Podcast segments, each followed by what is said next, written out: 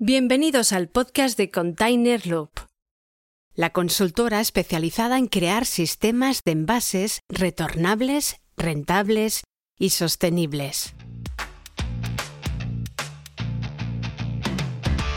Con Esteban Fuica como conductor del programa y David Izquierdo como fundador y CEO de Container Loop.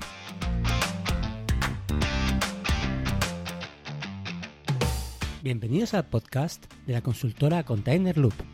Hoy en nuestro podcast os damos un pequeño anticipo del nuevo episodio de nuestro podcast hermano Jefe de Compras Podcast. Empiezo con uno de mis favoritos, que es el autor Nassim Nicolás Taleb, que es el autor del muy conocido El Cisne Negro. Que a lo mejor te suena, Esteban. Sí, lo conozco, sí.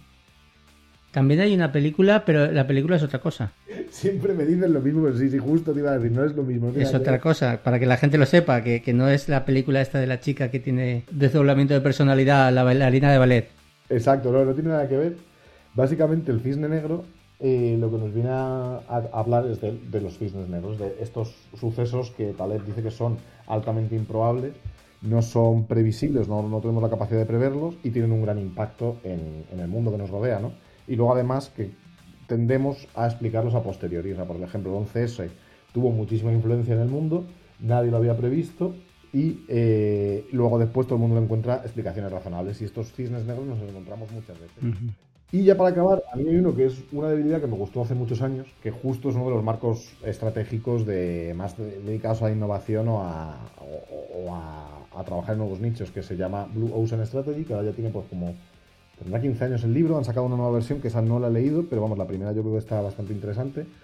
Y básicamente la estrategia del Océano Azul, que es así que está en español, nos enseña a crear o a buscar mercados o nichos de mercado que no estén competidos o que donde no estemos en lo que ellos llaman un océano rojo, donde la competencia, que serían los entornos clásicos, sea la... Sí, como que está muy copado, ¿no? Está muy lleno de... Eso es, eso es.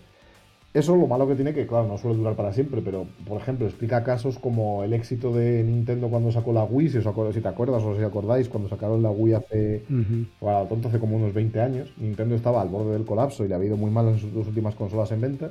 Y Wii fue justo cambiar totalmente la definición del mercado de una consola. En lugar de ser más potente, era igual de potente que las anteriores, que la generación anterior, y e hicieron que tuviera un mando por control de movimiento y cambiaron una serie de cosas. Es un tipo de estrategia de océano azul. Es decir, oye, en lugar de competir con lo que ya hay, haz algo distinto, centrándote en lo que está demandando el usuario, bajando algunas prestaciones pero subiendo otras probablemente. Lo que hizo fue coger sus diarios, los diarios de Prince of Persia, y él escribió un diario mientras estaba desarrollando el videojuego y lo ha, lo ha publicado tal cual, sin editar o sin apenas editar. Ah, qué bueno. Entonces lees cosas muy curiosas como... Es, es muy guay, es muy guay, porque cuenta todo su proceso de creación y es muy interesante porque tiene muchas dudas mientras está creando, a veces procrastina, a veces se queja, a veces piensa que algo va a tardar dos semanas y luego se tira tres meses ahí y no es capaz de sacarlo. Y eh, también a mí eh, me hizo mucha gracia, poniéndolo en relación justo a lo que hablábamos al principio, la incapacidad que tenemos de ver cómo va a cambiar a veces el mundo. Él tenía muchas dudas aquí cuando estaba haciendo el juego, de si los juegos iban a ser una moda, que iban a pasar de, que iban a, pasar de moda y iban a desaparecer, y que si tenía sentido que él dedicara su carrera a eso, o se, tendría que poner, se tenía que poner a hacer otras cosas, como hacer películas él cuando estaba en los finales de los 80 pues no veía claramente el mercado que iba a ser, que al final es mucho más grande el mercado de los videojuegos que el del cine, el de la música y el de todo el ocio. Sí, cualquiera, sí.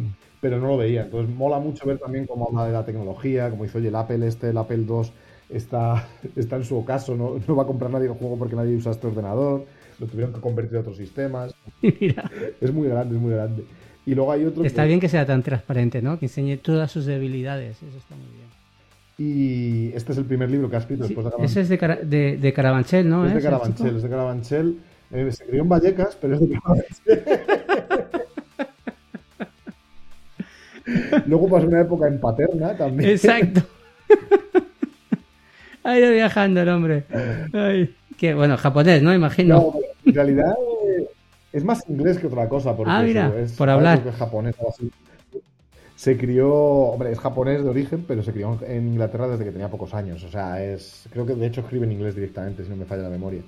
Y el libro este es muy sencillito, muy entretenido, es un poco rollo Black Mirror, no puedo contar mucho. Tiene que ver mucho con robótica y con sentimientos y todo el rollo. Es muy agradable para leer, se lee rápido, se lee fácil y, está bien. Y además luego dices, pues estoy leyendo un premio Nobel y queda muy bien. Yo debo decir que es el único... Si te ha gustado, puedes continuar escuchando este episodio en jefedecompraspodcast.com o en tu plataforma de podcasting favorita.